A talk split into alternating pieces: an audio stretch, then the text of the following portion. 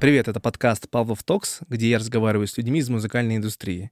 Сегодня у меня в гостях Арсений Асташкин, старший звукоинженер студийного комплекса Игорь Матвиенко, микс-инженер, педагог музыкальной звукорежиссуры, работал с а, Мариной Кравец, Басты, Мумитролем, Игорем Бутманом, а также является ассистентом Владимира Овчинникова.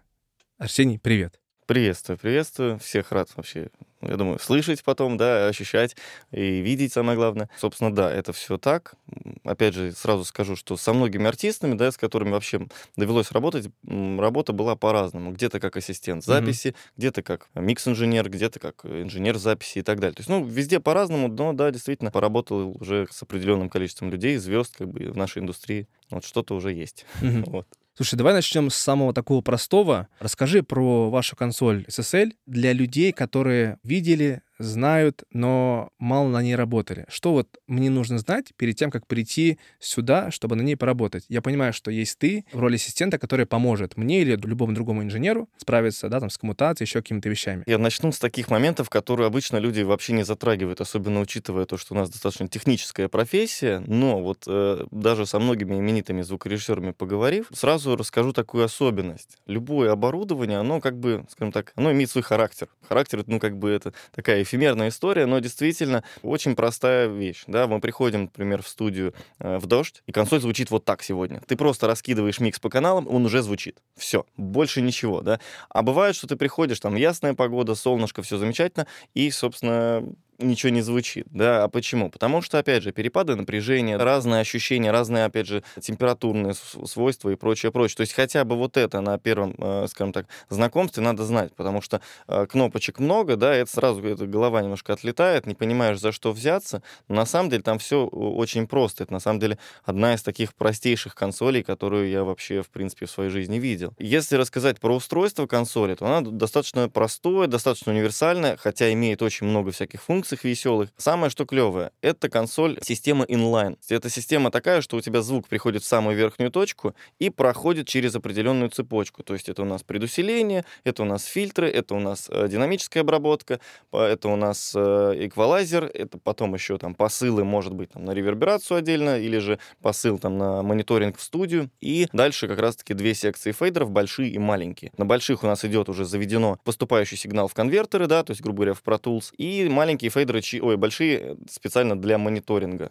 То есть достаточно простая система, да, то есть я, в принципе, рассказал сейчас весь пульт за там, минуту, да, но, опять же, да, это все имеет какие-то свои немножко подводные камни, как, например, звучание каждого канала. Угу. То есть в этом есть, конечно, большой свой прикол, потому что, там, например, девятый канал, вот так вот исторически сложилось еще вот, э, Владимир Николаевич Овчинников, что сказал, девятый канал уже убит бочкой. То есть вот всегда в него ну, закидывает эту самую бочку, он уже немножко, ну, предусилитель подустал, назовем это так, да, то есть его надо бы уже обновить, но из-за того, что он как бы исторически уже для этого сделан, скажем так, уже у нас, да, то есть, ну, да, э, мы его оставляем, и классно, бочка звучит замечательно. Поэтому консоль, на самом деле, да, это очень простой предмет, просто надо не бояться в первую очередь не бояться. Слушай, ну вот его многие боятся, Прикинь, заходит человек в студию, видит впервые от огромнейшую консоль, сколько там каналов, непонятно, что куда тыкать, тоже неизвестно. Вот как людям не бояться этого? Почему так сложилось, что большая студия с аутбордами, с кучей железа, ее почему-то люди боятся и обходят стороной? У меня вот на этот счет, как говорю, не то что свое мнение, просто уже как-то поработав на разных студиях, и на больших, и на маленьких, да, самое простое, что приходит в голову, то, что у людей есть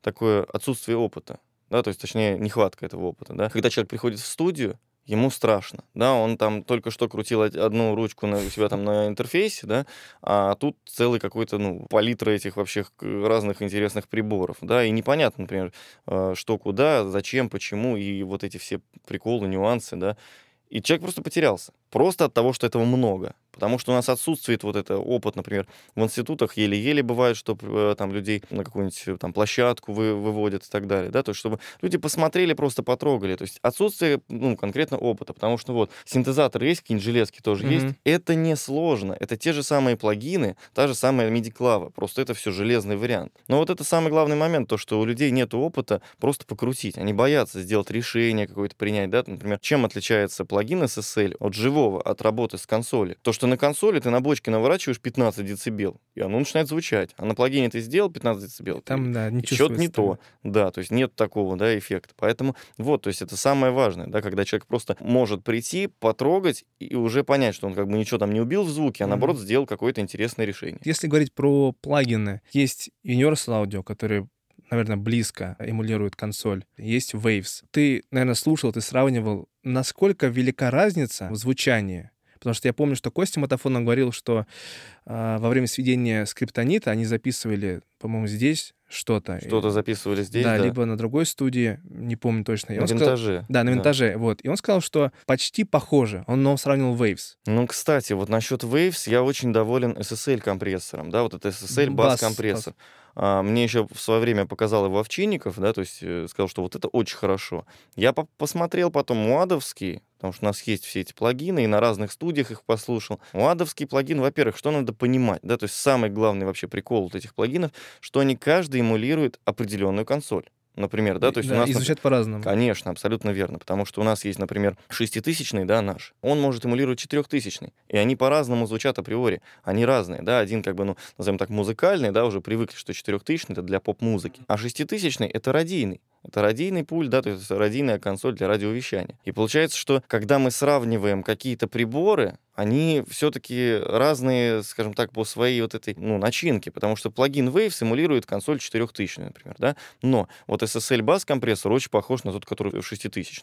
Вот. Я, кстати, давно уже не читал мануал, надо было почитать, потому что я всем студентам своим тоже советую мануалы читать. А надо понимать, если мы сравниваем что-то лоб в лоб, конкретно, что это 6000 консоль, да, что это, например, там 4000, чтобы было вот это понимание, что это действительно один и тот же прибор, который мы смотрим. Но плагины сейчас очень крутые, на самом деле. То есть они могут эмулировать АЧХ, очень клево, могут там списать с них импульсы, да, все вот настройки примерно.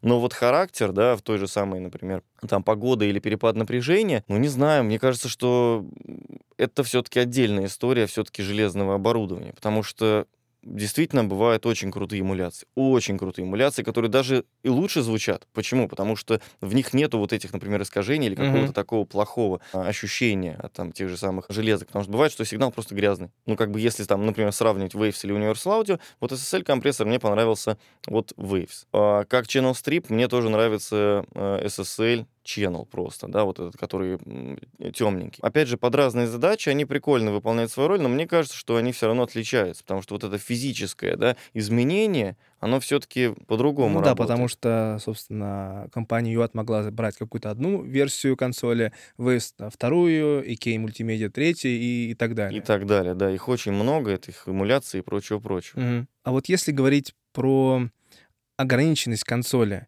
многие сводят в коробке, и у них есть, ну, наверное, бесконечный лимит использования разных плагинов. Вот как дела обстоят с использованием консоли, насколько я буду ограничен в работе с ней? Ну, я бы, наверное, сказал так, что а, консоль, она ограничивает лишние действия, и дает свободу для этих действий. Потому что, ну вот, например, поставить sidechain можно действительно в коробке, да, и не париться, и выбрать там все а, настройки, что тебе необходимо, например, да, что будет, ну, сразу, грубо говоря, для того, чтобы вытащить, чтобы использовать ресурсы консоли, там, эквализацию, да, динамику, например. И все вот это как раз-таки дает, на самом деле, огромный такой прорыв в ощущении в миксинге вообще во всем, потому что, когда мы используем один компрессор, один эквалайзер, то мы пытаемся рулить, чтобы оно все друг с другом зашло, mm-hmm. да, чтобы было ощущение, что микс работает. Когда мы начинаем включать один компрессор, второй, второй компрессор, третий, четвертый, пятый, и хотим сделать вокал, как у Трэвиса Скотта, у нас не получается. Мы думаем, блин, а что ж такое? А на консоли ты просто, ты выворачиваешь жестко, понимаешь, о, прикольно, сделал чуть помягче,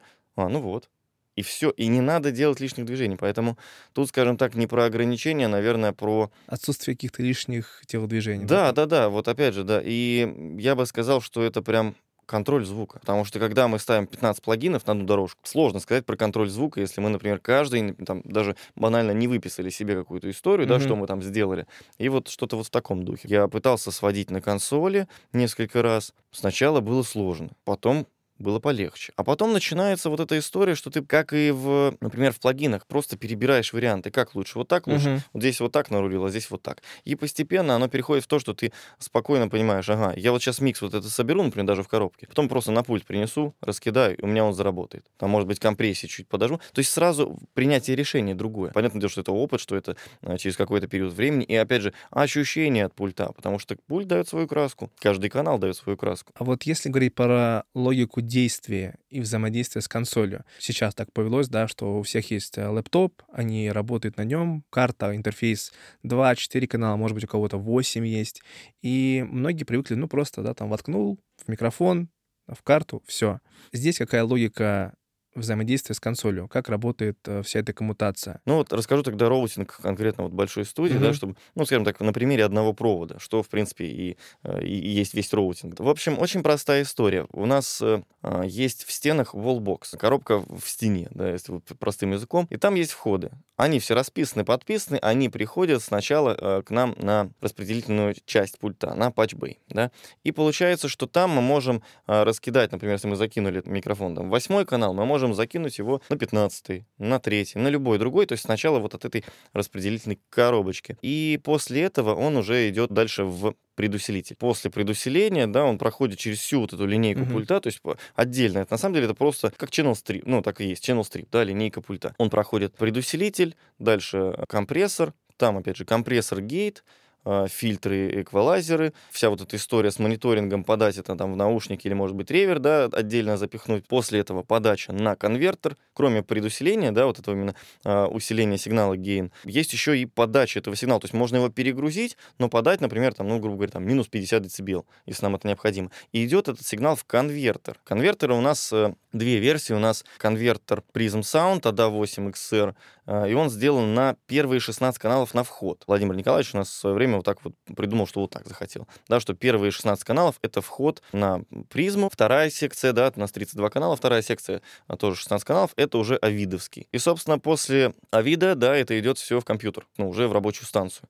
И после рабочей станции это еще и возвращается к нам в мониторинг, Э, также через два конвертера, да, у нас как раз-таки на выход 16 каналов авид и еще раз 16 каналов авид. Итого получается у нас 4 конвертера это только вот эта вот вся история с воспринимаемым сигналом. Uh-huh. Есть еще как бы каналы, которые есть в воздухе. Ну, это, это лучше показать, конечно, на, на живом примере, понятное дело, потому что я сейчас так а, расскажу, да, потому что в, в голове-то это все есть, но на самом деле все достаточно просто. И после конвертеров это просто приходит на, на большие фейдеры, и мы можем крутить звук по громкости, да, чтобы ну, эти балансы на консоли собрать. Вот это весь путь, да, то есть для людей, которые вообще не понимают, это будет немножко сложно, потому что не, ну, не видят, не, не представляют. Люди, которые просто там забьют, например, там конвертер Э, Авид, да, там, они уже поймут, что, а, вот в эту коробочку приходит сигнал, да, то есть после вот этих всех обработок. Пытаюсь периодически практику какую-то на студию там привести ребят, да, показать, что это такое, и иногда делаем даже там э, мастер-класс от э, Music Head сведения на консоли, то есть мы используем вот как раз-таки вот эту старую систему, просто вот конкретно,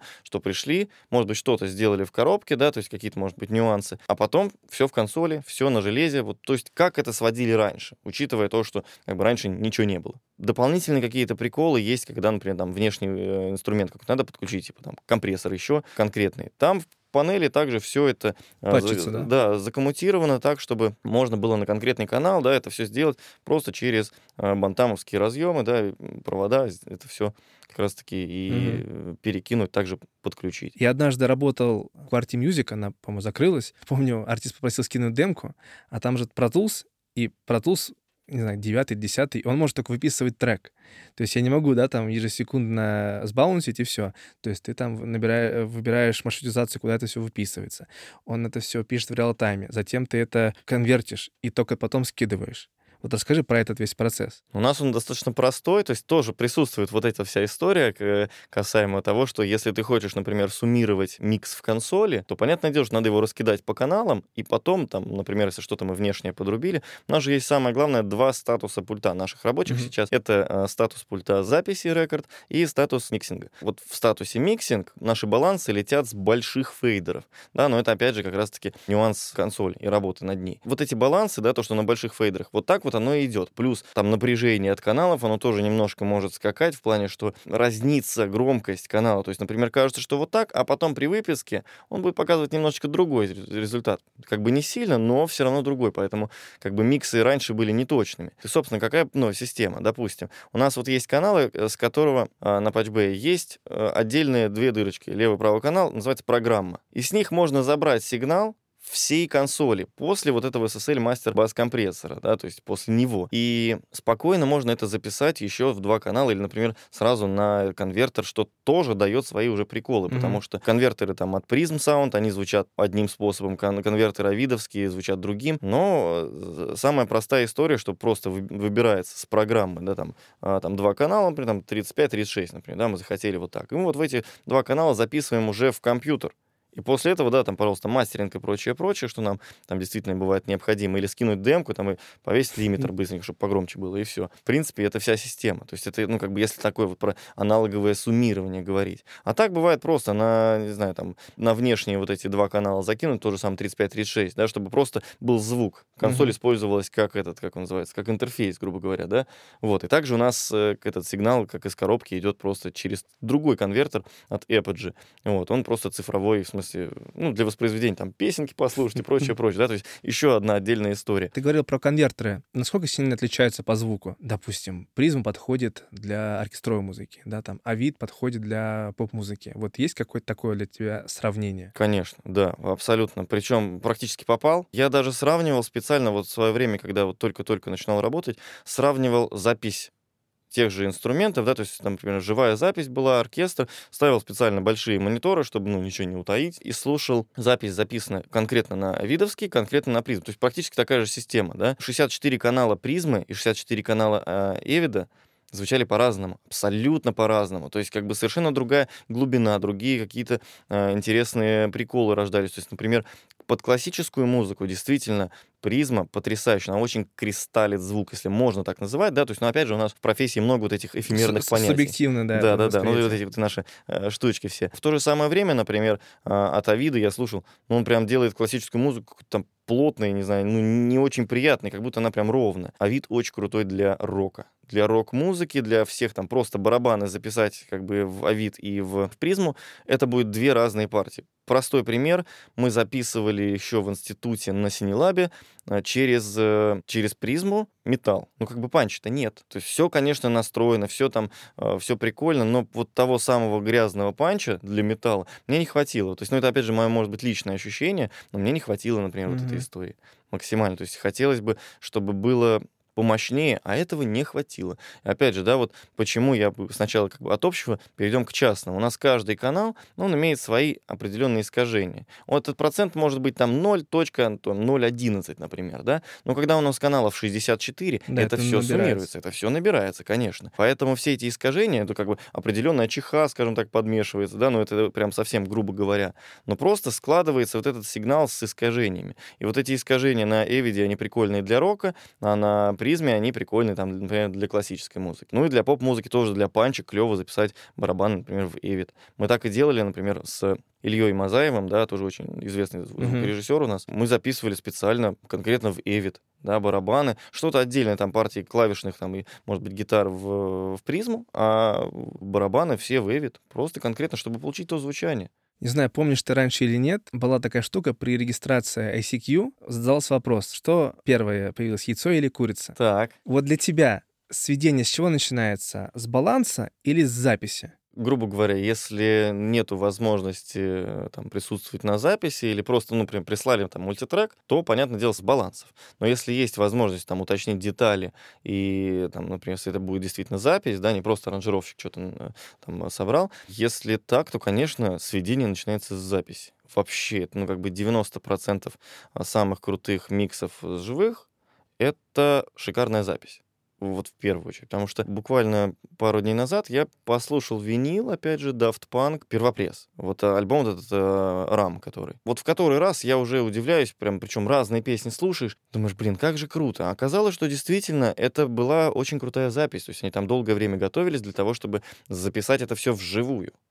И поэтому там столько Грэмми, потому что там технических моментов, ну, просто гора. То есть изначально все было построено на записи. И как бы та же самая интересная история. Daft Punk из-за того, что они любители э, как бы сэмплирования и прочего-прочего, начали резать весь альбом. И та же самая Get Lucky, она была бы, например, ровная, если бы не Фаррелл Уильямс, который оказался, ну, как бы он же был музыкальный продюсер тоже всего этого действия.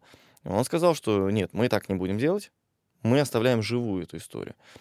Альбом выстреливал, сколько я, помню, даже смотрел, Грэмми за одно, второе, третье, пятое, десятое, там, то есть альбом разорвал все, когда вышел. И понятно почему, потому что очень крутая запись, потому что люди изначально выставляли все микрофоны, все нюансы, то есть все, что есть, чтобы сразу получить крутую картинку. Мгм. Такая же история, например, и с Рамштайном, да, А, они какой-то альбом записывали барабаны, точнее, ставили микрофоны на барабаны неделю. То есть люди действительно приходили, выставляли микрофоны, пока они не добились такого звука, который им действительно нужен был, они, ну, как бы не начинали запись. И потом еще потом писали это все дело. Конечно, если есть возможность, то все сведение начинается с записи. Я записывал барабаны. Изначально, то есть был вопрос, да, что у нас там за аранжировка, что там есть. Послушали, приняли решение, потому что нужно было, там все равно будут триггеры, понятное дело, что сейчас современная музыка, она на этом-то и основана. Но вот этот панч, вот это вот ощущение, то есть живая игра, это все тоже жутко важно, потому что, ну, грубо говоря, если мы, как я люблю говорить, если мы в борщ добавим кукурузу, то как бы это может быть уже, ну, не совсем борщ, да, и нам надо вот эти моменты соблюдать, чтобы краски были похожи, потому что художник а, чем-то пишет, а чем-то рисует, да, то есть я не, силь, не силен, конечно, в художественных вот этих моментах, но, опять же, я думаю, Да, понятна да, разница, да, ну вот, и, собственно, такая история насчет того, что с чего начинается сведение, конечно, если есть вариант, 100% с записи, с принятия решений, с того, как это все будет звучать, как будут барабаны сто- стоять, да, там, как это будет вообще вот вся картина звуковая, очень много нюансов от этого. Если нет такой возможности, то понятное дело, что с балансов. То есть вот именно с, когда мы там что-то собираем, то это уже э, балансы, балансы, балансы. Баланс 90% микса, и э, после этого как бы следующее, что тоже архиважно, это частотный баланс. Почему, на твой взгляд, а, сейчас пренебрегают записью, пренебрегают каким-то частотным балансом в плане написания аранжировки, в каких-то случаях скидывают все на человека, который все это дело сводит? Самое главное, отсутствие знаний, отсутствие вообще понимания тембров.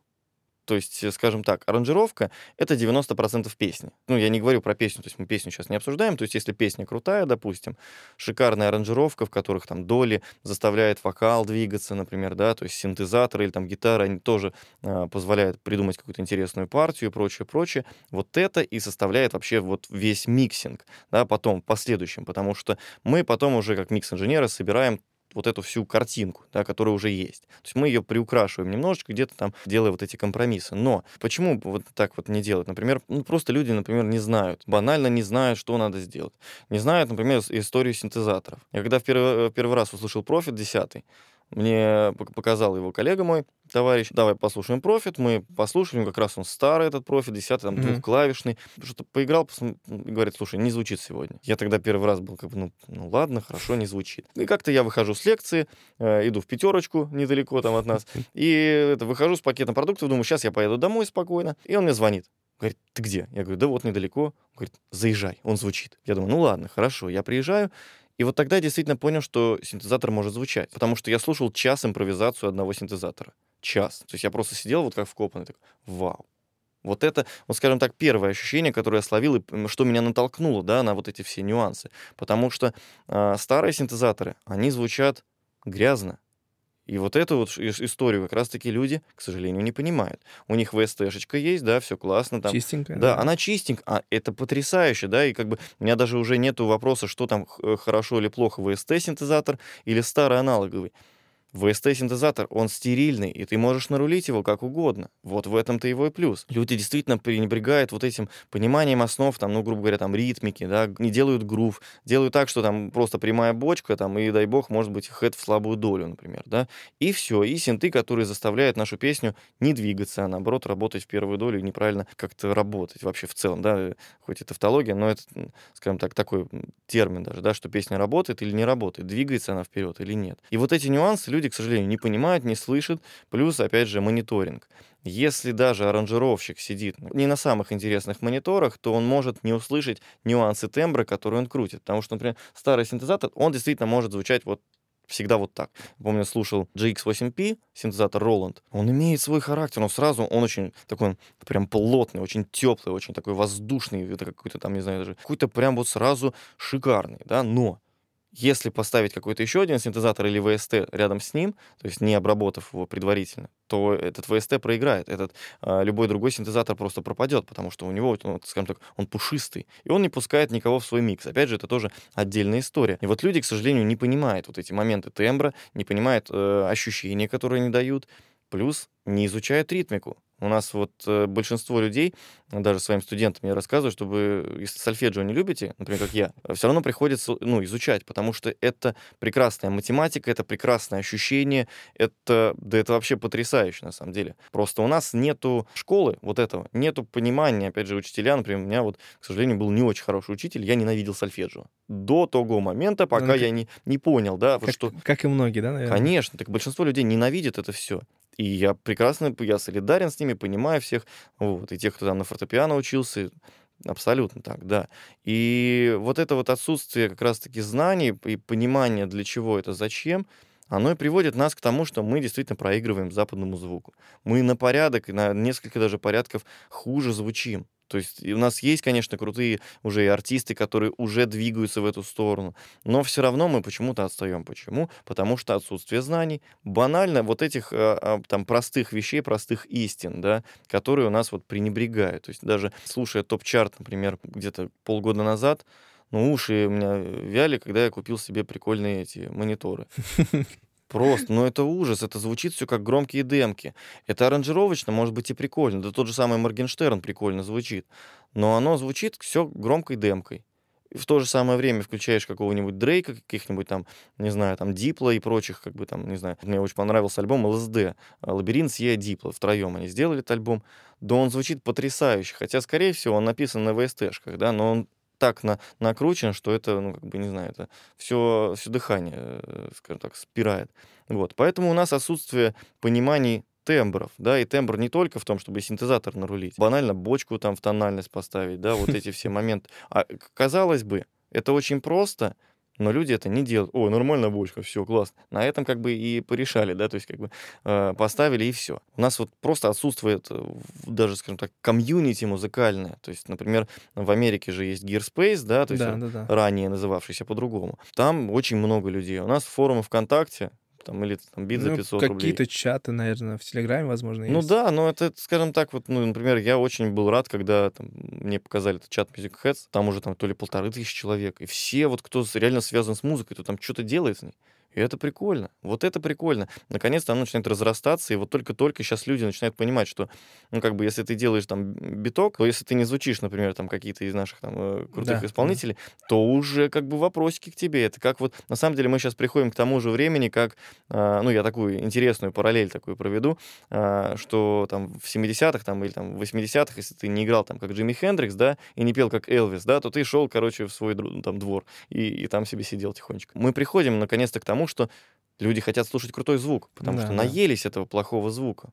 У нас всех двухтысячные звучат отвратительно. Включаешь продижи 90-х годов, это жесть. Это я на виниле, когда послушал, вообще был в шоке. Потому что люди запаривались, а у нас не запариваются. Есть поп-артисты чартовые, есть инди, маленькие артисты. Инди, ну, не то, что они какие-то другие, они просто делают другую музыку.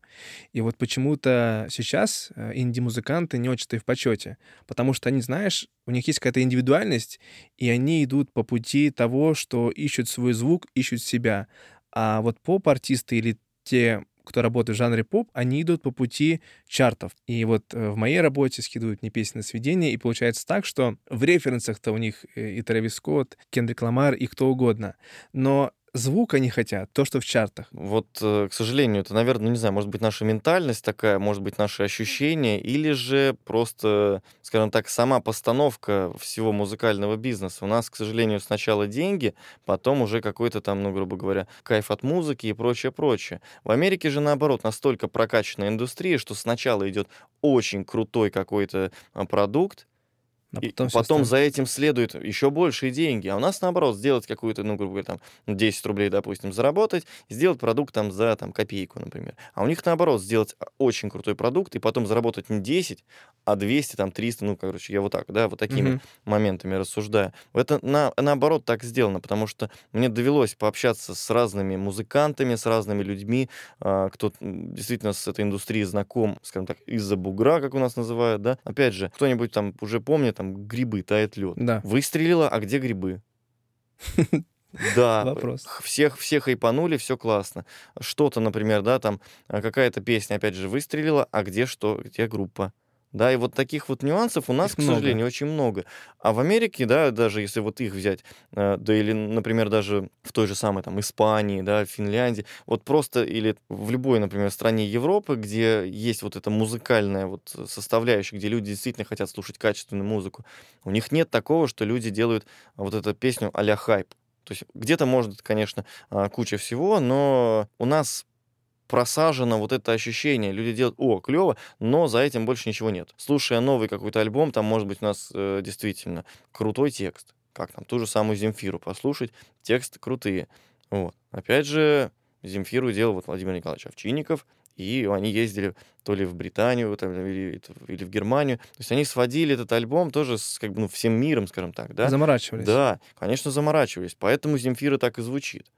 То есть и До сих пор. До сих пор, причем, да, я помню, как-то э, случайно послушал разговор, э, один из тоже наших там музыкальных продюсеров, э, Овчинников ему рассказывал, что послушал альбом, то есть уже сейчас, да, потому что у нас каждый раз там уши начинают там что-то новое ощущать, слышать и так далее. Говорит, послушал, он в шоке, просто человек в шоке, который там, ну, тоже сделал гору всего. То есть я просто не буду фамилии называть, но тоже был в шоке. Я вот как-то постоял, думаю, блин, классно. Поэтому вот тут самый главный момент, то, что у нас индустрия, она, скажем так, э, концертная, очень клево сделана, да, то есть у нас что-то уже там есть интересное, что и туры, и прочее, прочее, да, и там свои, конечно, нюансы э, внутренние, и сейчас концерты некоторые российские прикольные, очень ламповые, классные, да, и они не совсем проигрывают э, там каким-то звездам, потому что уровень подготовки, Мгм. уровень, там, скажем так, вот этого распределения всех, как это, делегирования обязанностей, да, у нас, к сожалению, человек, который ара- аранжировку сделал, он же ее и свел чаще всего, да, то есть тот же самый человек.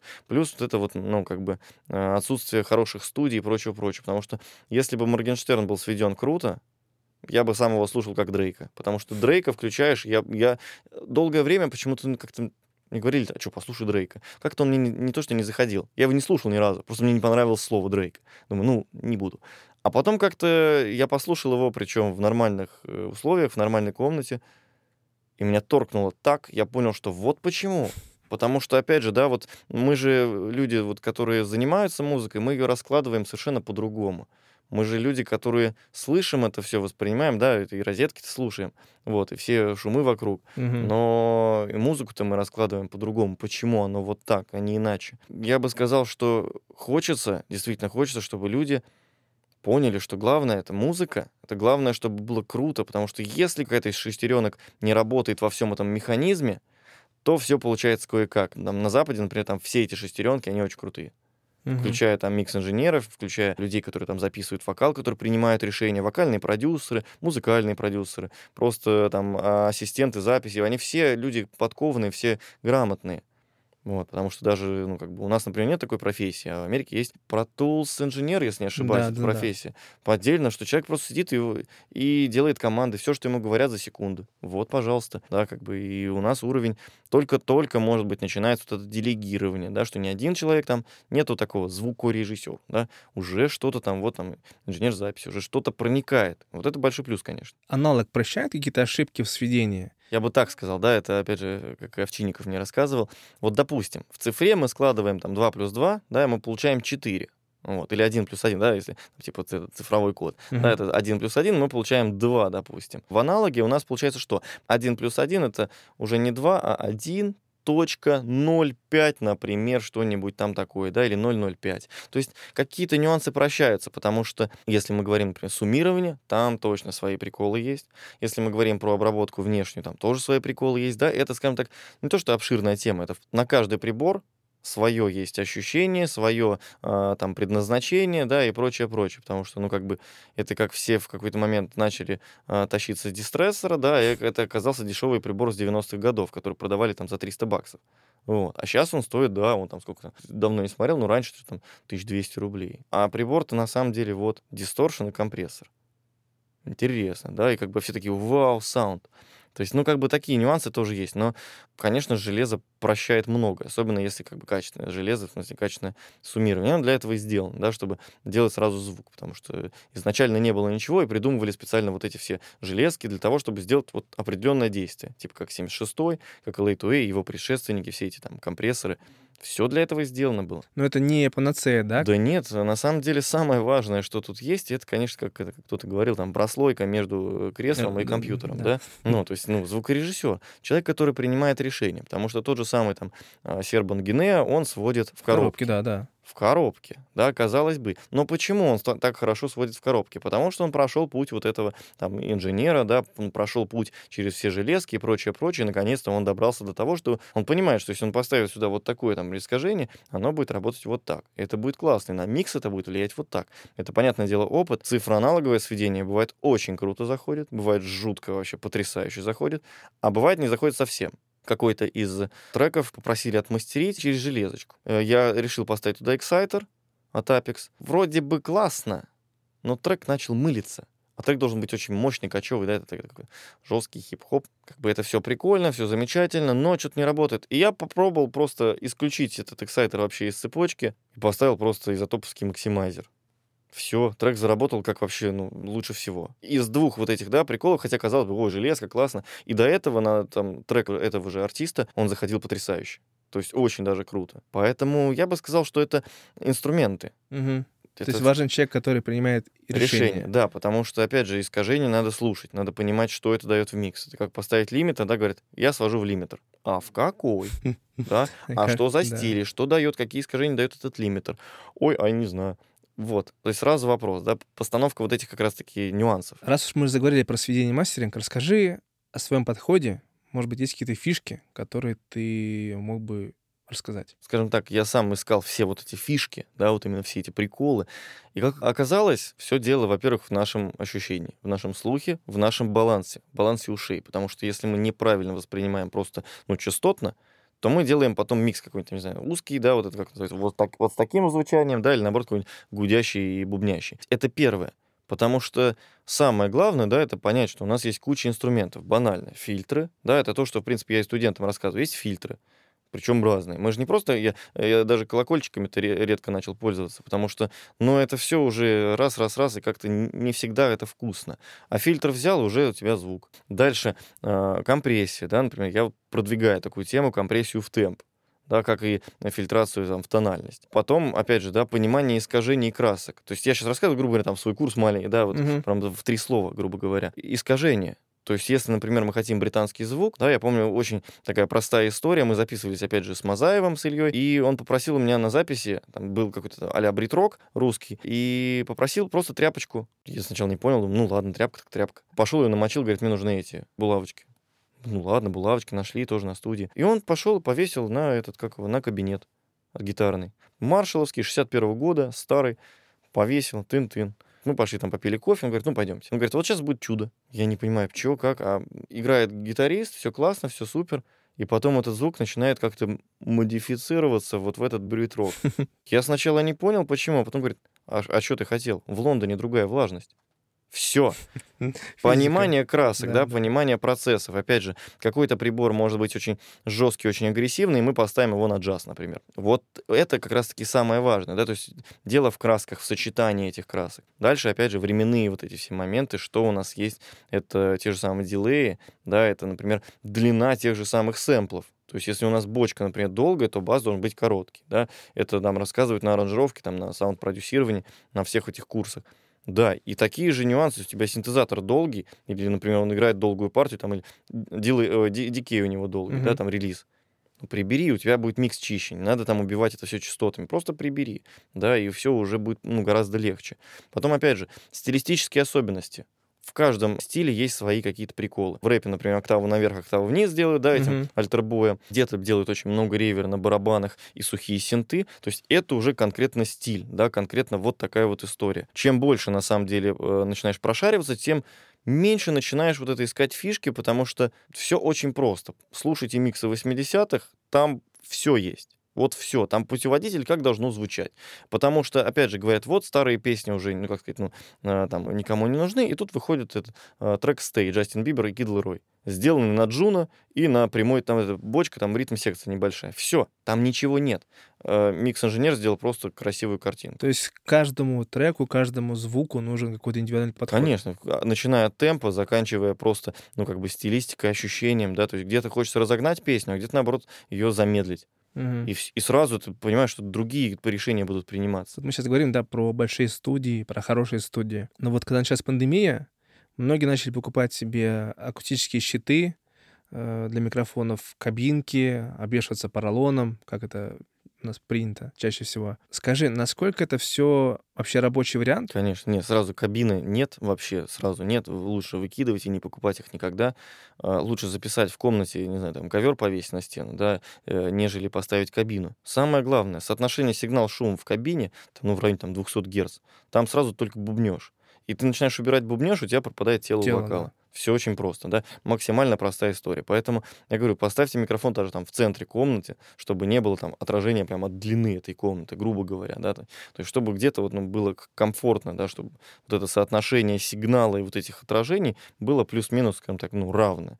И потом можно ну, например, поставить, да, то есть какие-то такие приколы, чтобы изначально вот этот вот э, сам сигнал сделать чуть-чуть почище. И это лучше будет, нежели этот бубнеж убирать. Опять же, э, тот же самый поролон, да, то есть можно все переглушить и сидеть и не слышать песню. Я, конечно, не акустик, но то, что поролон это мимо в 90% случаев, это правда. Поролон там пирамидки не люблю, акустические кабины тоже не люблю, потому что посидел в нормальных студиях, услышал, как это должно звучать. Потому что реверберация должна быть. Вот если применять э, всякие коррекционные системы, типа SonarWorks, насколько это спасает не очень подготовленные комнаты? Ну, тоже спорный вопрос, потому что это все вмешательство в АЧХ сразу, да, в то, что у нас мониторы, например, уже изменяют свое же звучание. Я сам купил SonarWorks, да, там потестил немножко RealFonts, пришел к тому, что лучше сначала расположить мониторы правильно в комнате, да, сначала, да, там можно поставить, не знаю, книжный шкаф, например, сзади. Это уже будет лучше. Но не городить там кучу всяких приколов и не делать, ну, как бы эту лишнюю коррекцию, потому что комната может просто ну, плохо звучать. И когда мы коррекцию делаем, то получается, что мы что-то добавляем, что-то, наоборот, убираем, и получается, что у нас сигнал-то не тот. То есть это не то, что реально. И потом, опять же, лучше, например, понять свои нюансы комнаты, да, но опять же, как бы я не делаю антирекламу, просто э, рассказываю такой же, наверное, житейский опыт. Лучше понять нюансы комнаты, чем э, пытаться как-то ее исправить вот этими всеми искажалками. Потому что я сам купил SonarWorks, и сам с ним сидел. В итоге отказался. Мгм. В суперконтрольной комнате, в хорошей, да, например, какие-то небольшие калибровки могут и, и спасти. Но когда это 12-15 децибел разницы на 128 там, герцах, ну, блин, такое себе. Касаемо RealFons, наверное, это спасает, потому что я вот все равно наушники не люблю. Как-то вот так пришлось, что пошел по стопам Овчинникова и что-то сидел все время на ns потом понял эти ns те самые, и уже начал понимать, что хочу все-таки в мониторах сидеть. Ну, как твои ощущения от э, RealFonts? Насколько это вообще хороший вариант, если у человека, ну, вот маленькая комната, монитор негде расположить, но человек хочет сводить? Это прикольно, но для этого нужен опыт. Потому что без опыта мы будем делать не те решения. То есть, ну, мы же, э, когда сидим э, за мониторами, мы эти, э, слушаем колебания воздуха. Все, опять же, все просто. А тут у нас как бы совершенно другая картина вот между Мгм. нашим наушником, да, и ухом. Поэтому э, надо сначала хотя бы как- Научиться на мониторах работать? хотя бы немножко, да, хотя бы послушать, понять, что будет, и потом уже э, делать выводы. Ты преподаешь в школе Music Heads. Да. Расскажи, что это за направление? У нас есть э, большой курс э, с командой Кости Матафонова, большой курс, где я веду теоретическую часть, конкретно первую ступень. Там же есть э, Владислав Лапшов, да, и Константин Матафонов. Вторую и третью ступень ведут. Это как раз-таки прокачка всего нашего комьюнити. И отдельно еще преподаю, вот меня ребята из Music Heads позвали преподавать отдельно курс сведения. Сведение мастеринг, да, вот этот курс у них очный. И вот как-то повелось, что я собрал вот эту систему для того, чтобы люди, неважно на каком уровне образования, но начинали как-то понимать, что вообще происходит, да, как делали песни раньше и как делают их сейчас. Вот, потому что мы слушаем там на этих, на, на ATC мониторах на больших, да, мы слушаем там все и хорошие треки, и плохие, русские, зарубежные, и люди через каждый урок начинают понимать, в чем же разница. Потому что я часто, ну, скажем так, э, не очень лестно отзываюсь от некоторых исполнителей, потому что аранжировочно бывает очень круто все сделано. Прям очень классно. Если бы это было сведено, я бы сам слушал. Оно сведено как бы вот не совсем интересно. Да, то есть я бы сказал, что это не очень круто.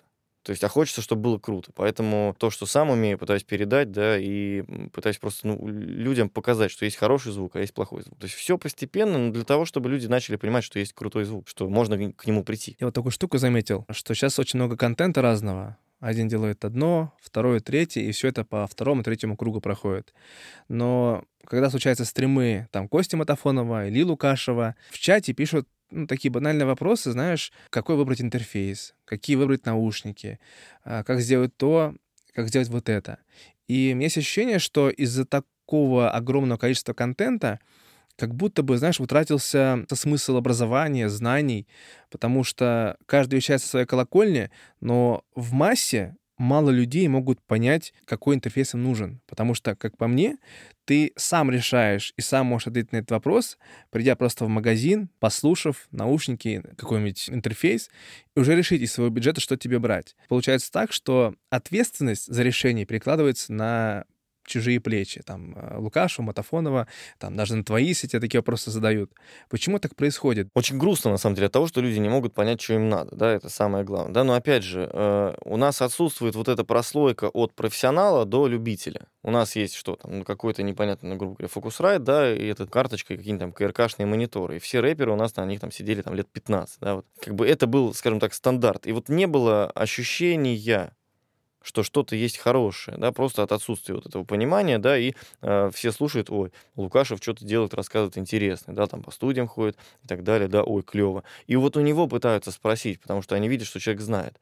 Потому что нету людей, которых, которые могут что-то рассказать. Да, к сожалению, у нас вот только-только начинается вот это уже оборот, ну, как бы вот этого нашего звукорежиссерского, да, и вообще музыкального комьюнити. Это очень круто, на самом деле, потому что оно только-только начинается уже. Но в то же самое время нету просто информации. Но те люди, которые, например, там уровень там Кости Матафонова, да, или Ильи Лукашева, они уже сидят, они другими категориями мыслят. Угу. И они рассказывают, например, про то, как реально там можно сделать панч, на, сделав там такую приколюху, например, да, с этим там, тем же самым дистрессором, да, или там сатурацию на малый сделать, или на микс, да, и будет разная история. А люди спрашивают, блин, а мне вот микрофончик хочется хороший. И это нормально, потому что люди не знают, к кому обратиться.